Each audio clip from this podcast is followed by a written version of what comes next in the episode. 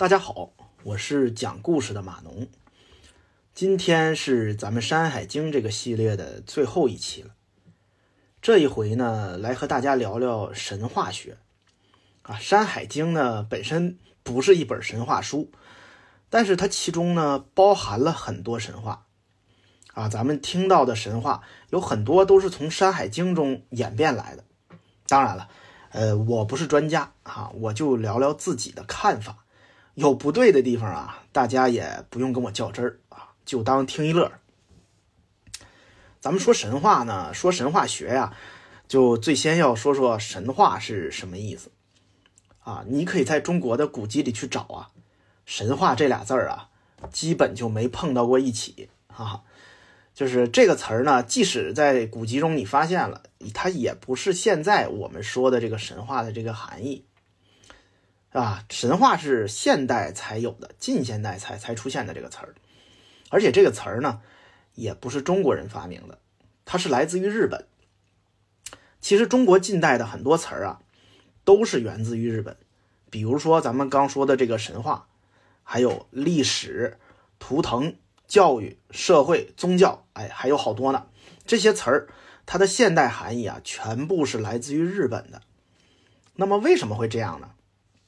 啊，因为这个这些概念呀，其实全是源自于西方的。日本接受西方的思想呢，要比中国早一些，因此日本就先把这些词儿翻译过来了。而且更关键的一点是啊，日本啊，它也用汉字，所以这些词啊，在日本它本身也有汉字的原型。所以呢，到了我们研究这些概念的时候，就直接拿过来用了。啊，据有些专家考证啊，这个咱们现代汉语中的这个科学类的名词，有百分之六七十是源自于日本的。啊，再说回来啊，这个神话是什么意思呢？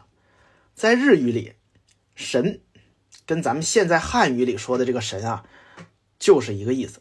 话呢，日语里是故事的意思，啊，因此这个神话就翻译成神的故事。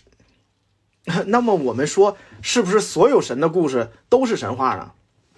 啊，我记得前面咱们讲山精海怪的时候，我给大家提过一个问题，就是这个《西游记》它算不算神话？当时啊，我是没有给大家答案。现在呢，我来说一说，就神话学中这个定义啊，《西游记》它不是神话，它只是一本志怪小说。神话呢，有几个显著的特征。啊，神话首先创作者和传承者对这个讲的这个故事和这个事件呀，他们是相信的，他们相信他们讲的这些都是真实的，是真实发生的。啊，再有一个就是神话是由远古族群集体创作然后流传下来的，它不是某一个人啊单独创作出来的。虽然呢，中西方对神话的定义啊。有些不同，但是这两点应该是一致的，啊，咱们就从这两点来看一看《西游记》。首先说《西游记》，它没有信众，对吧？没有人相信这个孙悟空、猪八戒，还有沙和尚、白龙马，这都是真实存在的吧？嗯，别说现在，放到明朝也没人信，是吧？另一个，《西游记》啊，是吴承恩个人写的。这里头呢有很多吴承恩的个人思想，它并不是一个集体创作，不是集体意志的表达。啊，你要是看过这个吴承恩的生平啊，你就会发现，《西游记》中啊有好多的地方，其实吴承恩呢是借着这这个这个师徒四人呐，表达他自己的观点啊，说他自己的事儿呢。那么我们说这个神话学到底研究什么呢？这个神话学啊，涉猎的也非常广泛，它包括文学、史学、人类学、社会学、心理学，还有宗教学等等等等。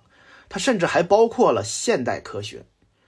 那说神话学呢，其实也有很多的流派啊，有一些流派就认为说这个神话呀是基于真实事件改编的啊，对这些真实事件进行添枝加叶啊，在不停的口耳相传。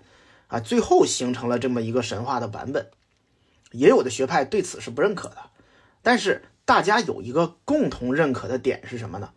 就是神话是古人用来解释自然和认识自然的一种方式，它不是胡编乱造啊，不是为了好玩讲出来的这样的故事。比如说，这个神话中啊，就经常会包含着一些祭祀的这种仪式、这种活动，这些呢就被学者们认为是宗教的起源啊。神话呢还需要被流传。因此就需要人们啊去转述和记录神话，那这个就被认为是文学的开端。神话中还有很多的各种各样的图案，对吧？这些图案会出现在衣服上啊、建筑上、工具上，这可能在人们的这个生活的方方面面都会出现这些图案。那我们跟这些图案呢叫做图腾，这又被认为呢是艺术的最早期的形式。啊，说到这儿呢，就有一个问题来问问大家：什么叫图腾呢？谁能解释清楚这个图腾到底是个什么含义呢？哈哈，图腾啊，跟神话一样，也是来自于日语啊。那日语里图腾是什么意思呢？啊，也没有意思。这个因为这个图腾它是个音译啊，日本人是音译的英语啊，变成了他日语里的这个图腾。那这个英语的图腾是什怎么说的呢？叫 totem。那么英语英语里的图腾是有什么含义呢？哎，很抱歉，这英语里的 totem 它也没有含义，它也是个音译啊。这个音译是音译自哪里呢？是印第安语。哦，印第安语对。那说到印第安语啊，还需要给大家再科普一下，印第安语并不是一种语言。甚至呢，你都不能说印第安语是一个语系，啊，这个是印第安语是美洲的原住民整体它这个语言的一个统称，这其中啊包含上百种语言，好几百种。这其中呢就有大部分的语言都已经灭绝了，因此，我的现在的学者啊，语言学者对这个印第安语也是知之甚少的。那这个 totem 其实是出自于这个。印第安的某一个族群啊，是他们的这个一个语言。这个最开始是美国的人类学家，他叫 Morgan，他是最早开始研究这个印第安民族的这样的一个学者。在十九世纪的中期，他出版了一些相关的书籍啊著作，这其中呢就提到了这个 totem 啊，就因为这个啊，我们才得以保留和了解这个 totem 最原始的含义。这个词词最初的意思是什么呢？啊，叫他的亲属。对，这个词的意思就是他的亲属。说他的亲属指的是谁的亲属呢？啊，意思就是说，说我们这个族群都是这个图腾他的亲属啊，也就是再说人话一点，就是说我们的这个族群是源自于这个某种特定的物种。那这个物种就是 totem 所代表的那个物种，这就是我们说的图腾。那在《山海经》中呢，也出现了很多这种图腾的这个各种隐喻啊、暗示啊，还有这个这个这个想象，是吧？呃，比如说我们说这个讲穷奇的时候，我们就说了，穷奇有一种形象是飞虎的形象，也就是一只虎长有翅膀的形象。当时就说了，他这个形象啊，很有可能就源自于穷奇这个部落图腾，因为它是起源于一个鸟图腾和一个虎图腾的结合这样的一个部落，因此到了这个部落，它的图腾就把鸟和虎的两部分这个特征结合了起来，变成了它自己的这个图腾，所以就变成了我们现在看到的穷奇的飞虎形象。啊，这就是我们说的这个图腾的这个含义。那再有呢，就是在神话学的研究中啊，了解神话所表达的含义，其实是一个很重要的部分，可以说是呃第一步啊。你只有了解了这个神话到底想表达什么，你才能去研究它后面的呃文学啊、宗教学啊，包括这个史学啊各方面的这个问题。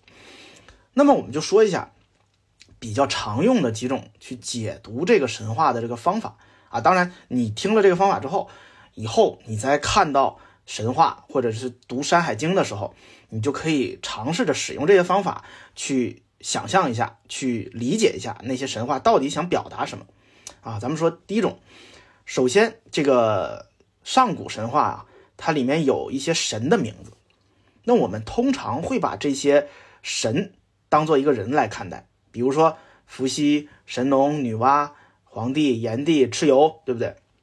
但实际上啊，通过神话学这个角度来来分析呢。就是这些名字其实代表的并不是一个人，而是一个部落或者是一个氏族啊。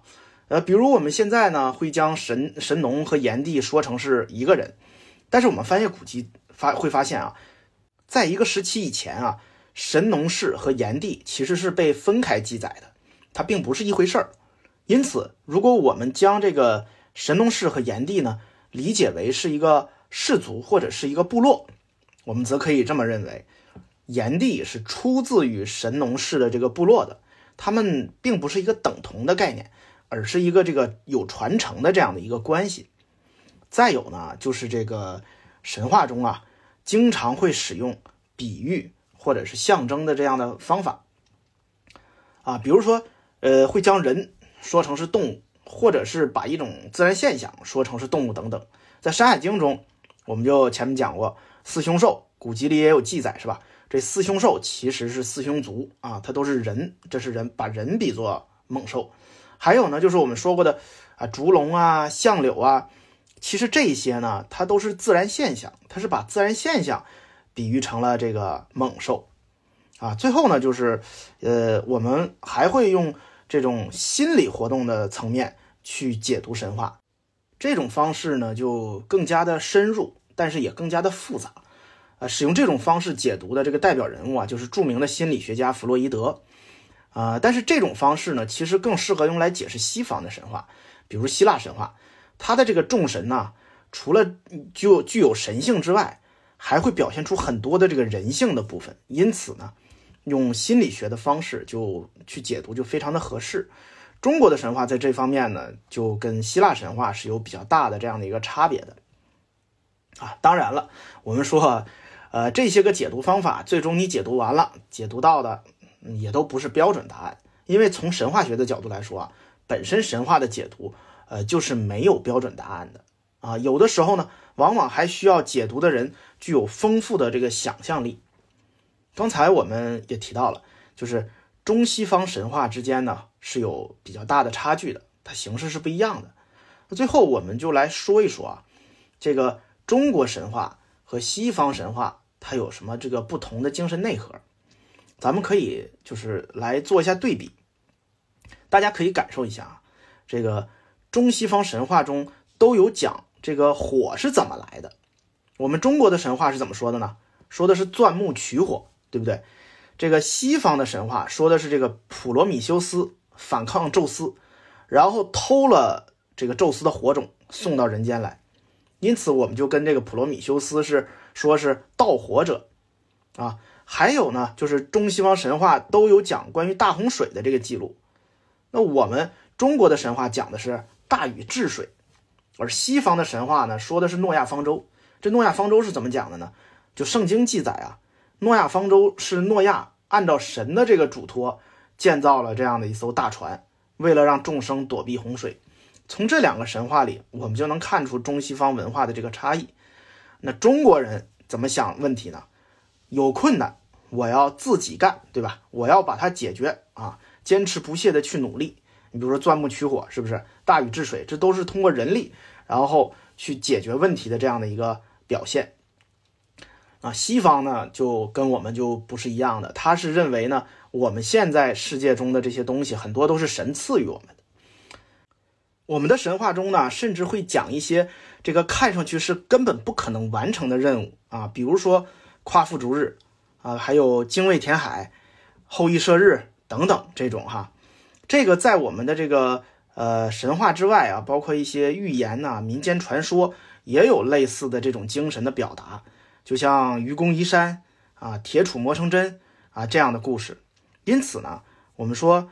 这个生生不息、坚持不懈的这个精神呢，其实应该是我们中华神话的这个精神内核。当然呢，这更是我们中华民族的精神内核。呃，那么好，这个到此为止呢，《山海经》这个系列就讲完了。非常感谢一直跟着收听的观众朋友们。那么我是打算下一个系列呢，开始去品读《史记》。鲁迅说：“这个《史记》是史家之绝唱，无韵之离骚。”所以说，《史记》啊是很值得去读的。但是，呃，嗯，咱们现代人应该读过《史记》的人，可以说很少。很少，所以呢，嗯，我会带领大家去，去用一种轻松愉悦的方式去去看一看《史记》里到底都讲了什么。那它为什么在史学界和文学界有那么高的评价？呃，再就是我可能会加入一些呃考古相关的一些内容，因为这些呢，其实能更好的去佐证《史记》中记录的这个这些这些事件啊。嗯，期待大家的收听吧！啊，咱们下个系列再见。